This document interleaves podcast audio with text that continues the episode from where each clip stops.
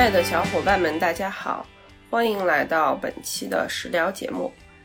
这一期节目当中，我们来聊一聊低碳饮食。呃，在开始本期节目之前呢，我需要做一个声明。本期节目主要是讨论低碳饮食对减肥的效果，我尽量呢从一个客观的角度来讲，讲目前科学证实的关于低碳饮食的利与弊。并不代表我个人推荐或者反对低碳饮食，每个人需要根据自己的身体健康状况和目标进行尝试，必要时请咨询专业的医师。好，那么首先什么是碳水化合物呢？这个相信大家其实心里都多多少少有一些答案了，每天挂在嘴边，我就简单的来讲一下。碳水化合物的英文是 carbohydrate，它是由碳元素、氢元素和氧元素三种元素组成的。大家学过初中化学的话，应该知道两个氢原子和一个氧原子结合起来就是水 H2O，再加上碳原子，那么三个结合起来就是碳水化合物了。碳水化合物呢，主要分为三大类，第一类就是大家都熟知的糖类。它们是化学结构比较简单，能够被快速吸收和利用的碳水化合物，主要有果糖、乳糖、葡萄糖、蔗糖、麦芽糖等等。除了我们常常见的都知道的各种含糖的甜食之外，其实蜂蜜以及各种糖浆，包括枫糖浆啊、玉米糖浆等等，也都算是糖类的碳水。那么第二类呢，是淀粉类。淀粉也被称为复合型或者是复杂型的碳水，顾名思义，它们的化学结构就要比糖类要复杂一些，消化和吸收起来也会慢一些。淀粉主要是在根茎类食物当中，比如红薯、土豆和莲藕，还有豆类、谷物当中能够找到。第三类呢，就是纤维。纤维是植物当中不能够被我们肠肠胃道消化的部分，它只在植物类食物当中存在，在动物类食物当中是没有的。根据其亲水性，可以分为可溶性纤维和不可溶性纤维。蔬菜、水果、全谷物，还有豆类、坚果，都是富含有纤维的食物，对于肠道的健康和降低血糖血脂都是有。很多的好处的。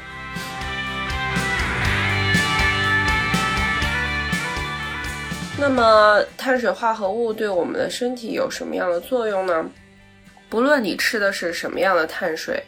在进入身体之后呢，都会被我们的消化道系统加工和分解，其中有一部分在血液里面流动，就是我们的血糖 （glucose）。还有一部分被存存储在肝脏和肌肉里面，作为备用的燃料，叫做糖原 （glycogen）。还有最后一部分呢，会被我们的身体作为能量储备，转化为脂肪。碳水化合物对于血糖的稳定至关重要，因为血糖是中枢神经系统的主要功能物质，为大脑提供能量。血糖还是红细胞的唯一能量来源。因此，低血糖的时候呢，人们会感觉到头晕、恶心、呕吐、发冷汗等不适现象，而且你的红细胞功能也会下降，没有办法为肌肉和你的器官供氧，所以在运动的时候会出现动作不协调，或者是反应迟钝等等，机体就没有办法正常的工作了。碳水化合物作为肌糖原的储备来源。也直接影响肌肉收缩的能力和能量代谢。肌糖原是骨骼肌的主要能量来源，是唯一既能进行有氧又能进行无氧代谢的细胞燃料。正是因为这些原因，碳水化合物对于运动表现是至关重要的，尤其是对于那些耐力型运动员以及高强度、高心率训练的人群。低碳饮食会非常严重的降低你的运动水平和运动能力。那么现在呢，真的是一个人人谈碳水色变的时代，无论是运动小白还是健身达人，甚至很多中老年人，谈起健康饮食和减肥减脂的时候，都在说少吃一些碳水啊，甚至说不要吃碳水。那么，碳水化合物真的有那么可怕吗？碳水真的是我们的健康杀手吗？之所以很多人怕吃碳水，其中很重要的一个原因是，很多人觉得吃碳水就会发胖，甚至会引发糖尿病。能量平衡这一点，我几乎每期节目都会讲，但是太重要了，而且好像大家不知不觉都会忘了。重要的事情要说三遍。不重要的事情说多少遍都不为过。就算吃了高碳水，只要总热量不超标，你也是不会发胖的。反之，就算吃了零碳水，你吃的脂肪太多了，甚至说呃蛋白质太多了，总热量超出了总支出，还是会变胖。减脂减重最直接、最重要的影响因素还是对总能量摄入的控制，其次才要考虑。三种巨量营养素的配比，但是话又说回来，我们的身体并不是简简单单的一个内燃机，你吃进来的热量、消耗的热量以及存储的热量，这三者之间并不是简单的加减法的关系。事实上，你吃的热量的多少、食材的质量、你的睡眠和运动，甚至心情，都会影响身体的反应。身体是非常聪明的，并不是一个傻机器，它有一定的自动调节的能力。很多科学研究的过度喂食的实验中，被试者吃的热量超标很多，但随后跟踪发现，他们的身体会自动散发更多的热量，甲状腺激素分泌提高，从而提高新陈代谢能力，并且他们的运动强度也会提高，从而消耗掉更多的热量。这样，他们并不像预期的那样，因为热量超标而发胖。在我们之前的节目当中也有讲到过，碳水化合物和胰岛素之间的作用。吃碳水会提高体内胰岛素的水平，而胰岛素又会促进脂肪的存储，并且抑制脂肪分解。是的，对于那些胰岛素水平持续高位，或者是已经有糖尿病症状的朋友们来说，低碳饮食确实是对提高胰岛素敏感度、减肥以及促进身体健康方面有非常多的好处，但是仅仅因为一项荷尔蒙的高低来判断一个饮食是否是最优的，这是太片面了。吃碳水化合物并不意味着你的胰岛素水平会持续的升高。对于大多数健康的人群来说，吃饭一段时间之后，体内的胰岛素会自然的下降。并不会因为你吃了碳水而持续的存储脂肪，而且如果你把碳水放在锻炼前后吃，或者是在你运动量比较大的日子吃，吃下去的碳水会直接作为燃料为你的运动提供能量，补充肝脏和肌肉当中被消耗掉的糖原，在提高你运动表现的同时，并不会作为多余的热量被存储成脂肪。在讨论低碳饮食对于减肥的有效性之前，我们必须要认识到一点：碳水化合物不是魔鬼，尤其是对于那些锻炼强度较大、有运动表现追求的人们。事实上，对于绝大多数健康人，适量的碳水化合物摄入都是对健康有益的。在讨论低碳饮食对于减肥到底有多么有效之前，我们需要停下来思考一个问题：到底吃多少碳水算是低碳饮食？有一个明确的定义和界限吗？虽然现在媒体上、朋友圈里面都在倡倡导低碳饮食能够减肥，但是我们是否真的计算过自己吃的碳水总量呢？这真的不是一个很容易回答的问题。目前针对低碳饮食的临床科学研究虽然也有很多了。但是各家有各家的定义，有的科学家认为每日摄入总量应该控制在五十到一百五十克，这才算是低碳饮食；有的比较极端，认为必须要控制在二十到六十克；有的认为低碳饮食应该把碳水摄入总量控制在每天总热量摄入的百分之十三到百分之四十五之间，有的还认为应该控制在百分之二十以下。总之，现在的学界也并没有一个呃统一的定论。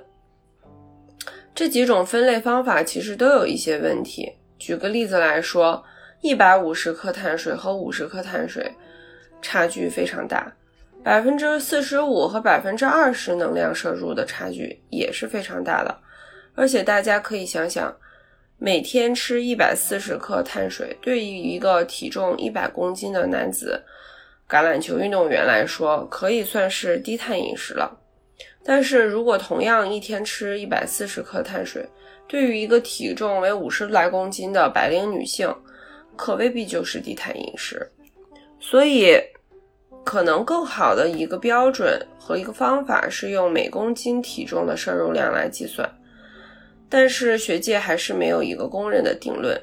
对于绝大多数普通人来说，每天每公斤体重摄入两克的碳水化合物。算是一个并不是太高，也并不是太低的分界点。举个例子来说，呃，我个人呢是五十六公斤，那么我的一个适量的碳水摄入，也就是我体重的两倍，每天一百一十二克左右。当然，这个数值并没有考虑到我的运动量和运动类型，这个也是非常重要却容易被忽视的一点。如果你的运动只是说每周慢跑几次，做几次低强度的瑜伽，那么这个碳水的配比水平可以算是中等的。但是如果你喜欢做高强度训练，一周五练、七练，甚至有的人一天两练，那么这个碳水的配比就是非常低的了。大家需要根据自己个人的情况来做一些判断。需要强调的一点是，低碳饮食本身是一个主观而非客观的判断，需要考虑每个人以往的饮食习惯、身体健康状况，比如说是否有肥胖、是否有糖尿病等，还有每个人的运动习惯、运动类型和运动量等等很多的因素。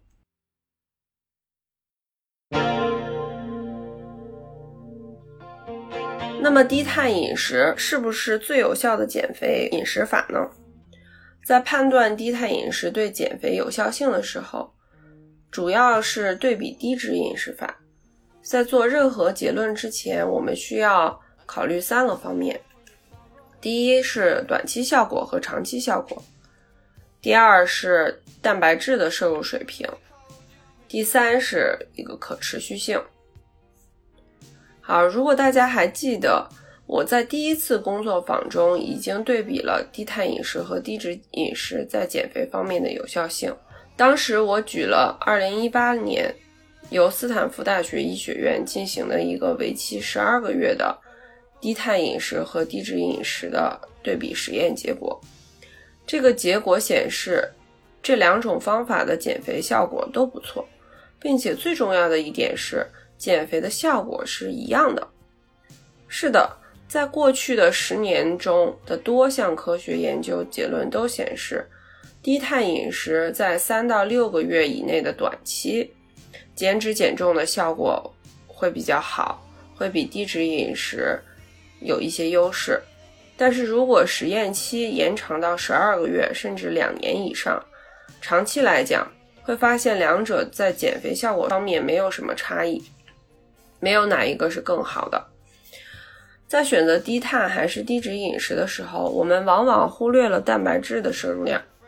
然而，不同比例和总总量的蛋白质摄入，往往在一个减肥食谱中起到了关键性、决定性的作用。我们已经不止一次的强调过，蛋白质是身体构成的基石，蛋白质的食物热效应也是三种巨量营养素中最大的。能够增强你的饱腹感，在消化的过程中也会随之消耗掉一些能量，并且蛋白质也会帮助我们在减肥中尽量减少肌肉的流失。如果在减肥减重的过程中吃的蛋白质太少，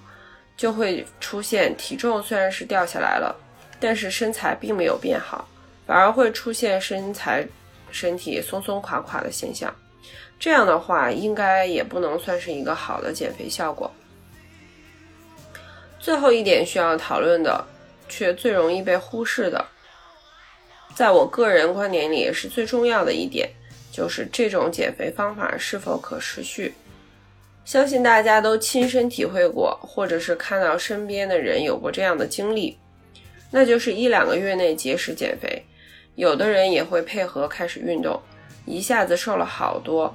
但是坚持不了太久，很快就反弹了。回到了以前的饮食习惯，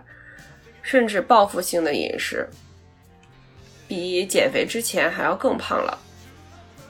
有的人说这种减肥法、节食法还是非常有效的嘛？错只错在自己不够坚持，是自己没有足够的毅力。但是我个人不是很同意这样的观点。为什么说呢？呃，一个硬币有两面，任何形式的饮食控制，总之都是不那么让人愉快的。想要好的身材和健康，肯定是付需要付出一些代价和努力的，不能够完全的随心所欲。一个真正有效的减肥方法，或者是说饮食法，能够在这两者中取得一个比较好的平衡。极度的压抑对人的身心健康都会造成不良的影响。很多对比低碳饮食和低脂饮食减肥效果的科学实验都发现，参与低碳饮食的被试者，相比参与低脂饮食的被试者，更能够长期的坚持下来。科学家们认为，很有可能是吃低碳饮食的人们会自然而然的吃更多的蛋白质，摄入的低升糖指数的食物，能够帮助他们更好的控制食欲。从而帮助他们达到更好的长期的效果。这么说是非常合理的。大家可以想象一下，同等的热量，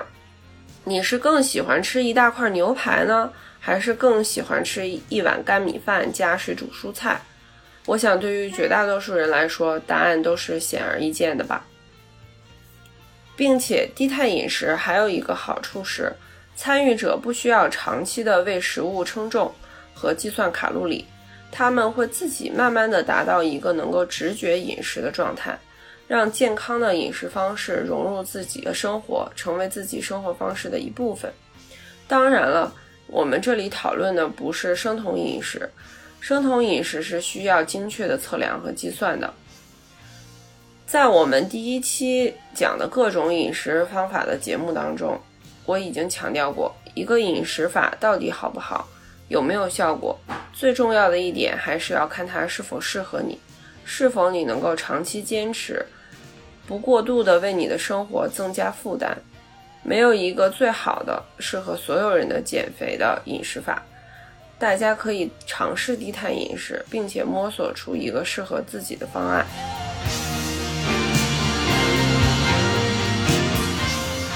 好，最后一点，我想为大家谈一谈食材的选择。我常常听到身边的朋友和客户说，自己在减肥期间必须要吃得非常干净，或者说自己不小心吃了脏东西，感觉到很负罪。那么，碳水真的有干净和脏的区别吗？食物的选择有多么重要呢？可以肯定的是，食物的种类和选择是非常重要的。我在节目中也一再跟大家强调，尽量要选择非人工添加的。天然优质的食材，那么碳水化合物本身无论来源都是碳原子、氢原子、氧原子三者三者结合构成的，到了我们的身体里都是会被分解成葡萄糖。那我们在说这个碳水或者食物干净不干净的时候，我们到底在说什么呢？第一就是考虑这个食物其他营养元素的构成。一般来说，一样食物里面除了碳水之外，如果还富含有各种微量元素和纤维，我们就认为它的营养价值比较高，也就是所谓的更干净吧。打个比方，为什么人们会认为燕麦和糙米会比白米白面更干净呢？是因为它们富含更多的可溶性纤维。为什么人人们认为红薯、紫薯比土豆好？除了它们富含纤维之外，也含有更多的维生素。同样的道理，我们鼓励人们多去吃蔬菜和水果，而像薯条、薯条啊、薯片这类加工的高碳水食物，没有什么额外的营养价值，所以大家都会觉得它是脏碳水。第二，就是考虑食物当中的卡路里含量是否的太高了。一般来说，食物当中的含糖量越高，它所含的热量也就越高，也会让人吃了上瘾。停不下来，过多的热量摄入会让你发胖，而且长期吃高糖食物也会引发胰岛素抵抗，胰岛素敏感度降低，提高了患有糖尿病的风险。还有一点就是，我们认为的脏碳水，其实也并不仅仅是因为它们的碳水含量高。一般来说，这类食物同时也是高脂的食物，这两者往往都是捆绑在一起的，或者是。还有高盐，这就会让这类食物的卡路里更加惊人。而且很多外卖食物，它为了控制成本，都是使用非常劣质的棕榈油和玉米油来烹饪的，不仅会让热量超标，而且对身体健康也会造造成损害。所以说，碳水化合物本身并没有什么好好坏之分，更重要的是要从一个更全面的角度。总体的角度去看，这样的食物是否有利于健康。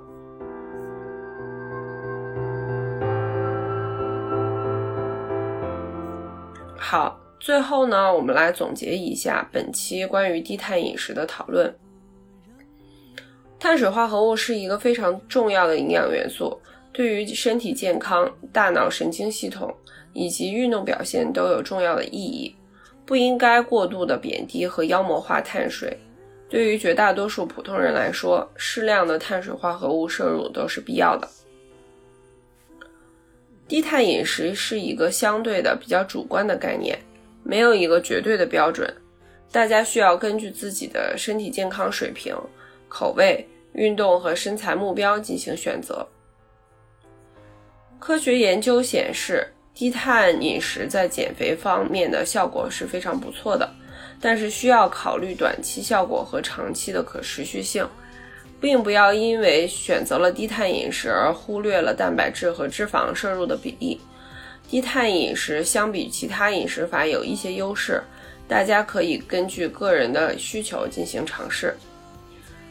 碳水化合物本身并没有好坏优劣之分。看待一个食物，需要从一个全面的角度，尽量选择天然、优质的全食材，才能够最有利于健康，并且拥有更好的身材。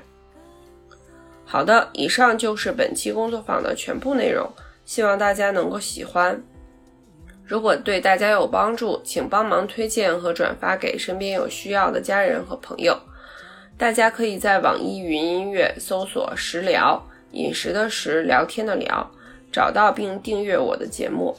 另外，如果你不知道该吃多少、怎么吃，也欢迎联系我做营养咨询。同时，我也提供远程的在线健身锻炼指导计划。想要健身减肥的小伙伴也可以私信联系我。祝大家一周愉快，下期见。我们都还。